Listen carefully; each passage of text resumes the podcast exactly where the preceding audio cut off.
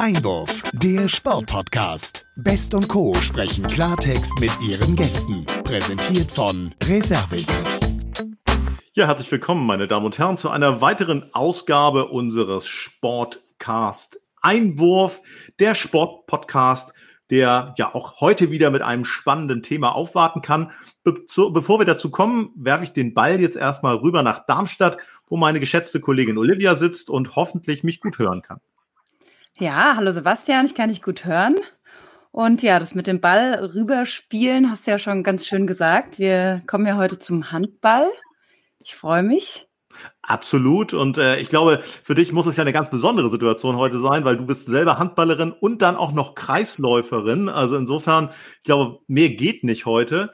Äh, unser Gast äh, hat ein bisschen mehr noch an Titeln vorzuweisen als du. Er war 2007 unter anderem Handball-Weltmeister, hat äh, auch schon den deutschen Meistertitel gewonnen, spanischer Pokalsieger, spanischer Meister, Champions League-Sieger war 2000 mit dem FC Barcelona und danach gab es da eine ganze Reihe von Trainerstationen. Darüber wollen wir natürlich auch mit ihm sprechen. Wir freuen uns ganz herzlich, dass er uns jetzt zugeschaltet ist. Ich hoffe, er kann uns hören. Christian Blecki Schwarzer. Hallo. Hallo. Hallo. Großartig. Christian, wo befindest du dich und äh, wie geht es dir? Ja, aktuell bin ich hier bei mir in äh, Saarbrücken an der Sportschule. Ähm, mir geht es sehr gut.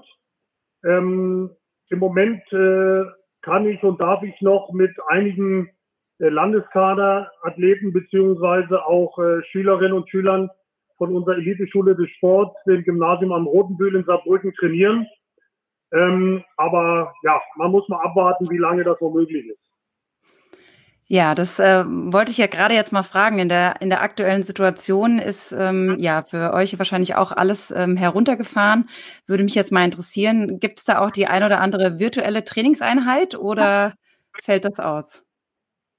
Ja, wie gesagt, äh, dadurch, dass ich mit äh, einigen Landeskadern äh, noch trainieren kann und darf, mhm. ähm, wir haben hier bei uns an der Sportschule in Saarbrücken optimale Rahmenbedingungen. Der Landessportverband stellt uns hier äh, seine Halle zur Verfügung. Ähm, wir können den Kraftraum nutzen.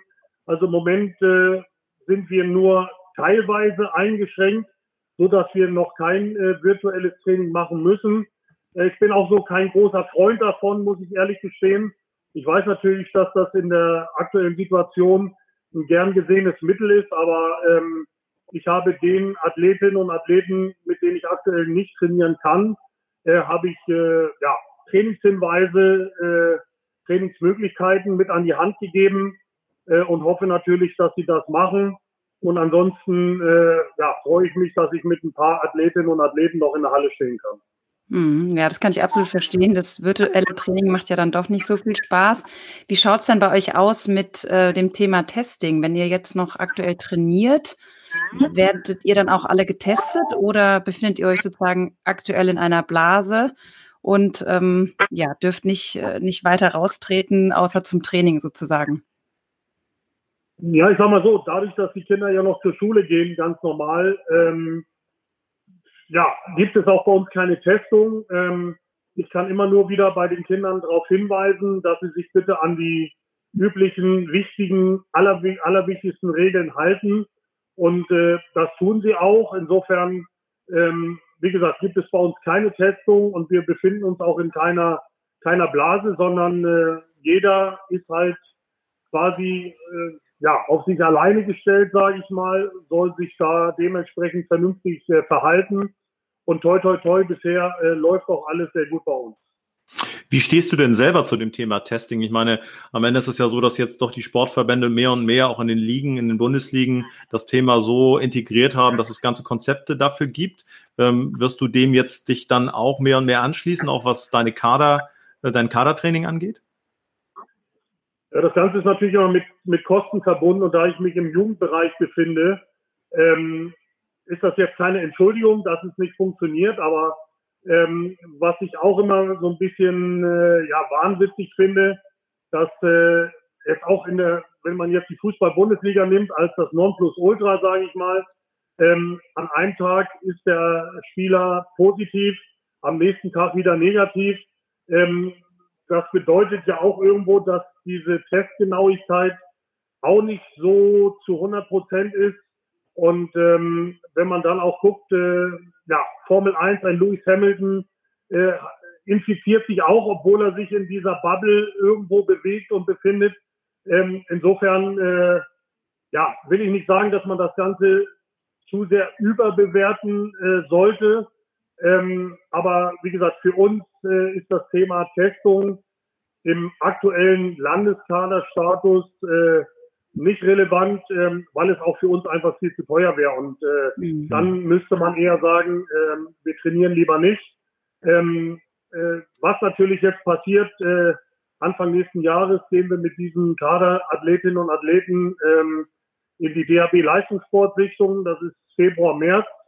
Ja. Und ich denke mal, ähm, da wird der DHB dann natürlich auch über eine Testung nachdenken, wenn die Athletinnen und Athleten dann eben zu dieser Sichtung gehen. Ne? Ja, ja.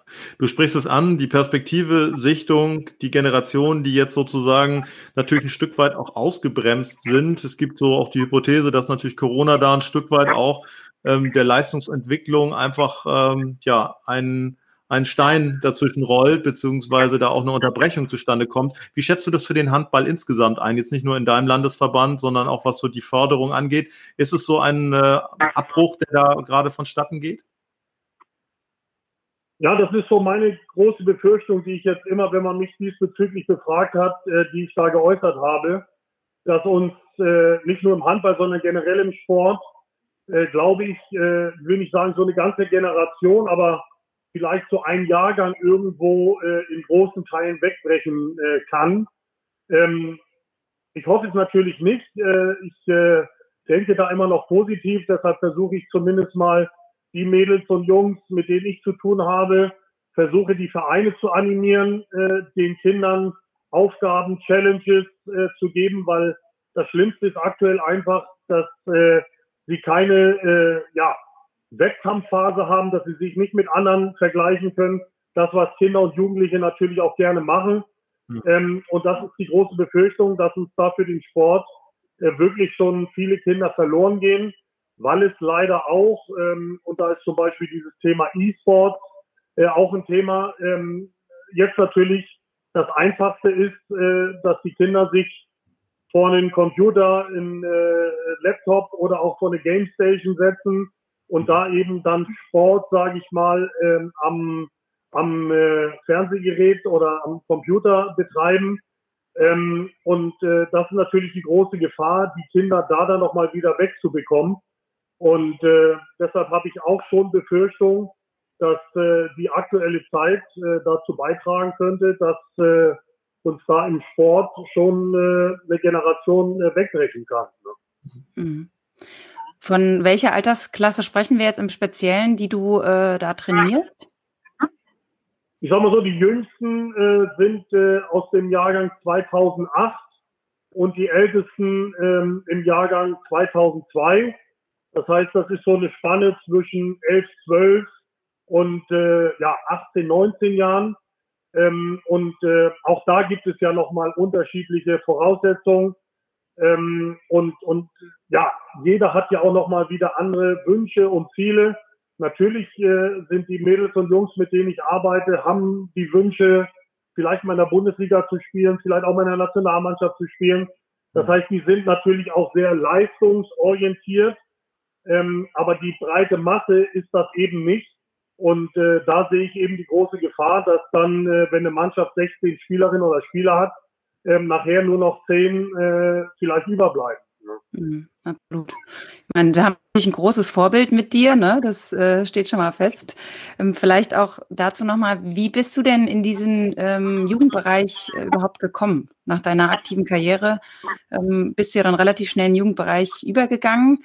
Wie kam es dazu? Wolltest du mal was Neues? Bist du, ja, jetzt nicht. Nee, ich habe während meiner aktiven Zeit schon immer Anfragen bei Kinderhandballcamps bekommen äh, oder habe auch bei Robinson zum Beispiel mein eigenes äh, Kinderhandballcamp.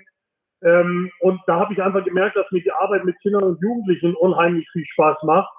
Und ähm, als ich dann 2009 meine Karriere beendet hatte, ähm, hatte ich äh, quasi im Jahr vorher schon die Anfrage vom damaligen Bundestrainer Heiner Brandt gehabt, ob ich mir vorstellen könnte, als äh, Jugendkoordinator und Jugendbundestrainer beim Deutschen Handballbund ähm, äh, diese Aufgabe zu übernehmen. Und ähm, wie gesagt, da mir die Arbeit mit, mit Jugendlichen unheimlich viel äh, Spaß gemacht hat, habe ich gedacht, das wäre ein gutes Betätigungsfeld. Ähm, habe dann auch meine Trainerscheine gemacht und äh, durfte dann sechs Jahre quasi beim DAB äh, angefangen von den Sichtungsveranstaltungen bis hin äh, zur Betreuung als Trainer der Jugendnationalmannschaften auf Europameisterschaften, Weltmeisterschaften.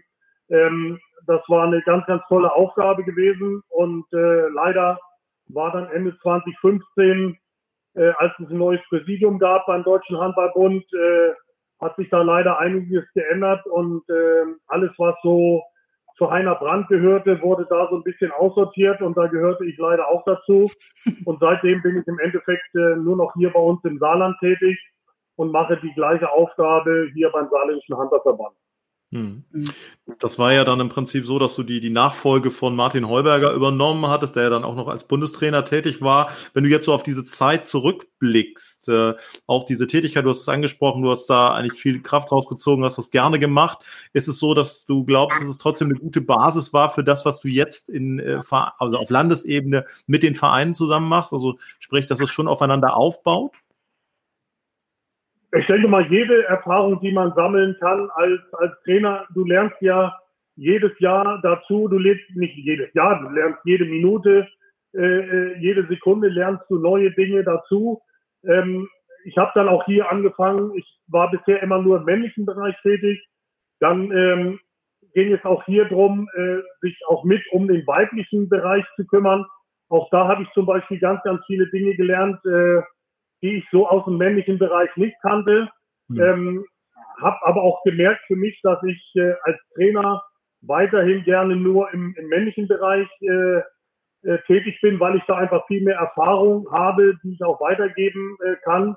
Äh, spricht natürlich äh, auch, ähm, dass ich das auch im weiblichen Bereich könnte, aber es ist doch nochmal was anderes und äh, habe mir dann hier ein, ein sehr, sehr gutes Trainerteam äh, zusammengestellt, ähm, für den weiblichen Bereich, die dann quasi dort die Aufgaben übernehmen und ich kann mich voll und ganz äh, auf den männlichen Bereich konzentrieren.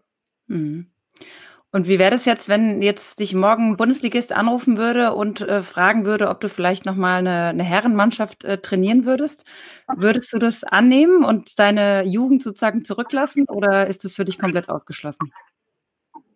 Ja, ich hatte ja schon mal äh, Anfragen gehabt, auch äh, als ich 2009 meine Karriere beendet hatte, ähm, war auch von den Rhein-Neckar-Löwen die Anfrage da, ob ich mir nicht vorstellen könnte, als Trainer weiter tätig zu sein äh, dort. Mhm. Aber ich habe einfach für mich entschieden, dass ich äh, einfach mal aus diesem Tagesgeschäft, ich habe 22 Jahre Leistungssport betrieben, ähm, war gefühlt äh, jeden Tag in der Halle, jedes Wochenende unterwegs. Das stimmt natürlich nicht ganz, aber gefühlt ist es einfach so. Und ähm, ich äh, habe dann für mich mit meiner Familie entschieden, dass ich einfach auch mal einen anderen äh, Lebensrhythmus, einen anderen Tagesrhythmus äh, haben wollte. Und äh, wie gesagt, mir macht diese Aufgabe unheimlich viel Spaß. Es ist eine sehr, sehr ehrliche Arbeit. Äh, man darf auch nicht vergessen, äh, das heißt jetzt nicht, dass ich davor Angst habe, aber dieses Geschäft äh, Handball-Bundesliga ist natürlich irgendwo ein Haifischbecken, äh, in dem man sich auch irgendwo zurechtfinden äh, muss.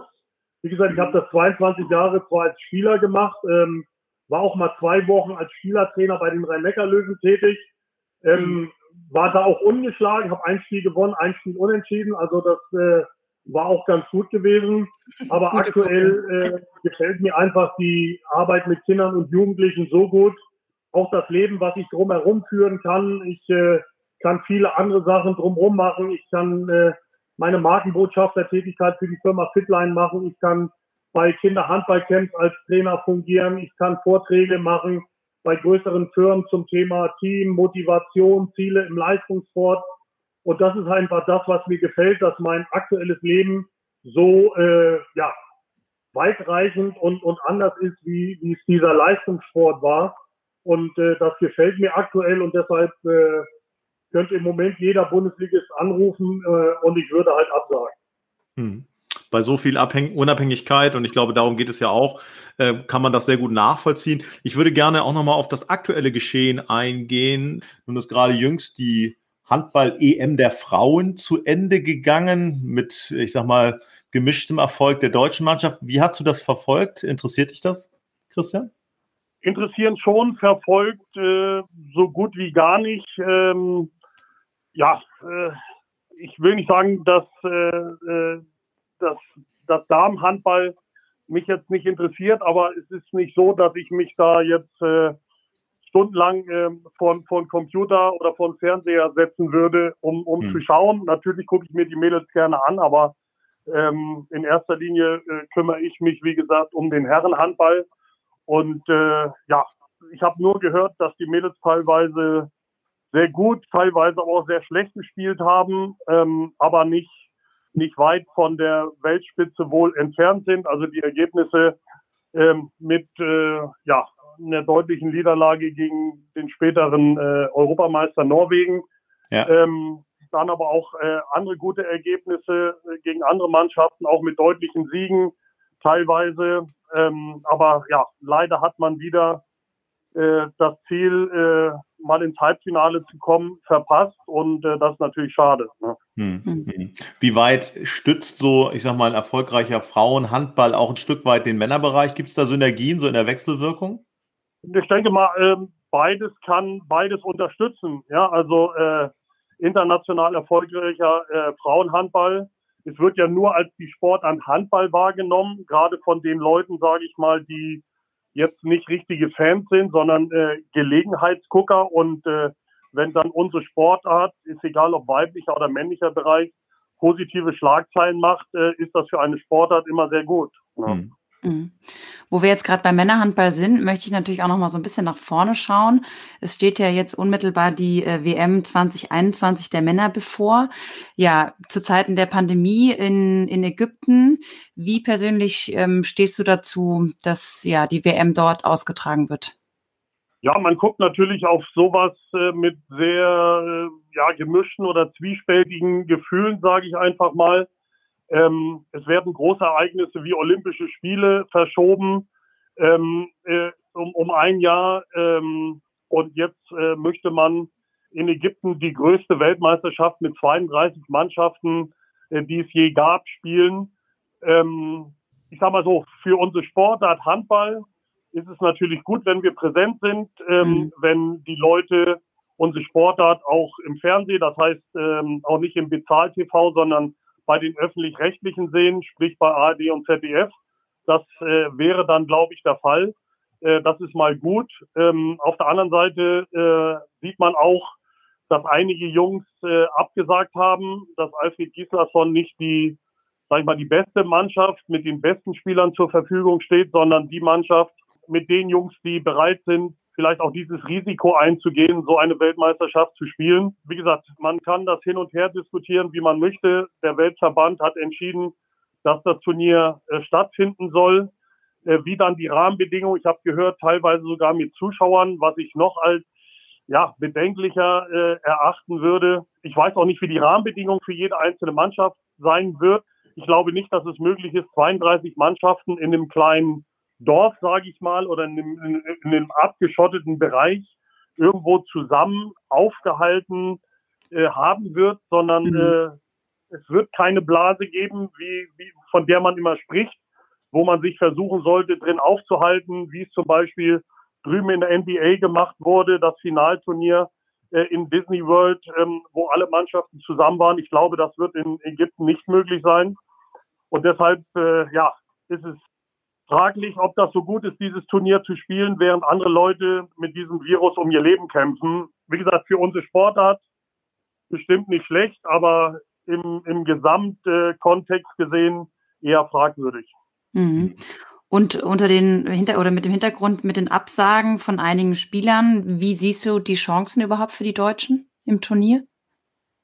Ja, wir haben es ja jetzt schon öfter gehört, dass äh, sowas auch eine Chance für die anderen sein kann, die äh, jetzt äh, dazukommen, die jetzt die Möglichkeit äh, bekommen, meistens ja jüngere Spieler, die äh, vielleicht noch keine WM gespielt haben, die auch vielleicht noch keine Familien haben. Das heißt, die sind noch nicht so gebunden, wie es vielleicht ein Pekeler, ein Winczek, ein Weinhold, äh, wie sie alle heißen, äh, mhm. sind, sondern jüngere Spieler, die jetzt ihre Chance äh, nutzen können.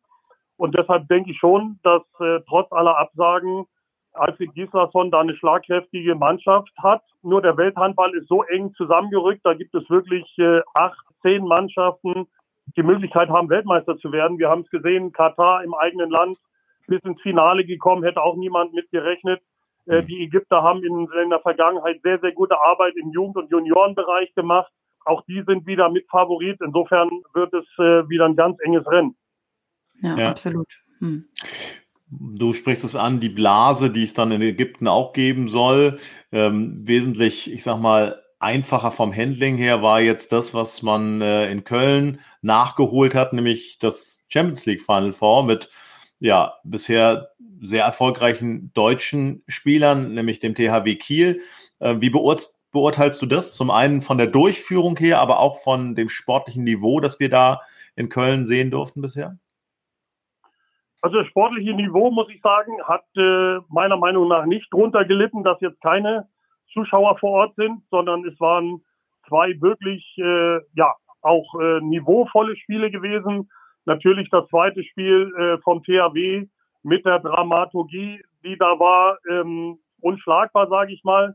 Hm. Äh, und klasse, dass der THW das geschafft hat. Ähm, Barcelona gegen Paris war etwas deutlicher gewesen, aber auch da ein sehr gutes Niveau viele sehr, sehr gute Einzelspieler mit ganz tollen Aktionen, ähm, sehr gute Torhüterleistung. Also es macht Spaß dazu zu gucken und äh, ich hatte ein bisschen Kontakt mit meinem ehemaligen Mitspieler, dem David Schlesack, der ja als Manager für das ERF äh, Final Four zuständig ist.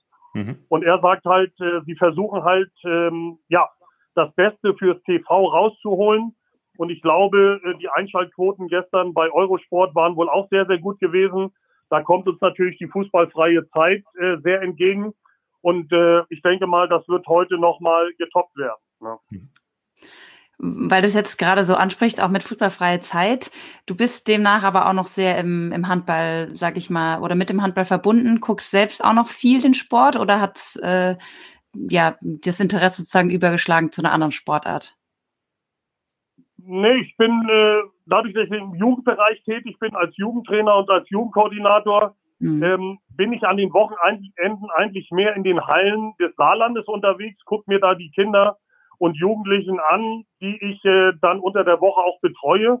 Das fällt natürlich aktuell weg. Insofern äh, hat Corona auch, wenn man das so sagen kann, auch was Gutes, denn ich habe mehr Zeit, um mir Handballspiele im, im TV anzuschauen äh, ob es bei Sky die, die Konferenzen der Bundesliga äh, sind, auf der Zone äh, die Spiele in der Champions oder in dieser Europa-Liga oder jetzt auf Eurosport das äh, Champions League Final vor. Und äh, das ist natürlich so ein positiver Nebeneffekt, dass ich einfach meine Sportart ähm, nochmal ja, mehr im Fernsehen betrachten kann und mir auch immer wieder für mich als Trainer Trainingshinweise äh, holen kann, Mhm. Denn ich trainiere immer mit den Kindern eigentlich gerne auch das, was man dann mal im Fernsehen sieht. Ähm, und äh, da hilft mir das natürlich. Mhm. Nun äh, sprichst du es an, also im Moment andere Zeiten, andere Bedingungen. Am Ende ist es natürlich so, dass wir trotzdem, glaube ich, alle lieber tauschen würden, besser nächste Woche als äh, in einem halben Jahr. Äh, von daher auch abschließend nochmal die Frage an dich, lieber Christian, wie du so die Perspektive für 2021 siehst, äh, bezogen auf den Handball, aber auch bezogen auf das, was wir so gerne Normalität nennen.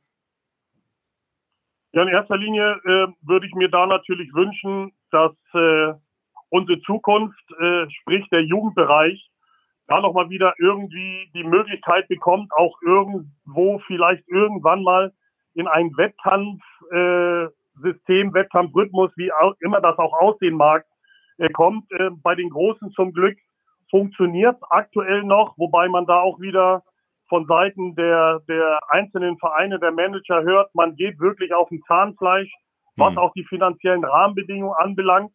Ähm, aber zum Glück läuft das Ganze noch und äh, mein größter Wunsch wäre eigentlich für unsere Sportler, dass unsere Zukunft, äh, sprich die Jugend, einfach nochmal wieder die Möglichkeit bekommt, A, äh, vernünftig und regelmäßig zu trainieren und B, dann vielleicht auch an den Wochenenden nochmal wieder Spiele zu machen. denn davon ähm, oder daraus ziehen sie auch ihre Energie, sich mit anderen zu messen, äh, Wettkämpfe zu haben. Und das wäre eigentlich mein allergrößter Wunsch, äh, Wunsch für 2021, neben den anderen Dingen wie natürlich Gesundheit, dass das mit den Impfungen jetzt alles vernünftig läuft und äh, dass gerade das Gesundheitssystem mal ähm, eine Entlastung erfährt und die Menschen, die da in diesem äh, Gesundheitswesen äh, tätig sind, mal wieder ein bisschen Entlastung und ein bisschen Entspannung bekommen, denn die sind ja wirklich am Anschlag und da kann man nur seinen Hut vorziehen, was da im Moment geleistet wird. Absolut, ja. Stichwort Entspannung, gib uns doch gerne noch einen Einblick und auch unseren Hörerinnen und Hörer, Hörern, wie denn äh, die Familie Schwarzer so ihren Übergang ins neue Jahr zelebriert. Wie wird das bei euch aussehen?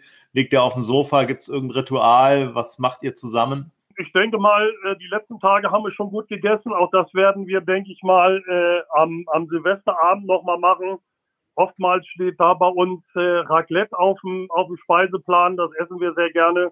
Sehr gut. Ähm, und ansonsten, ja, wie auch äh, die letzten Tage ohne viele Kontakte, wirklich nur im engsten Kreis, äh, vielleicht mit einem äh, befreundeten Ehepaar, also wirklich mhm. im, im absolut kleinsten Kreis, keine große Feier, äh, sondern äh, wir wollen uns auch da weiterhin an die Regeln halten, damit es eben äh, nochmal wieder hoffentlich zu dieser Normalität zurückgeht, äh, die ich eben schon beschrieben habe.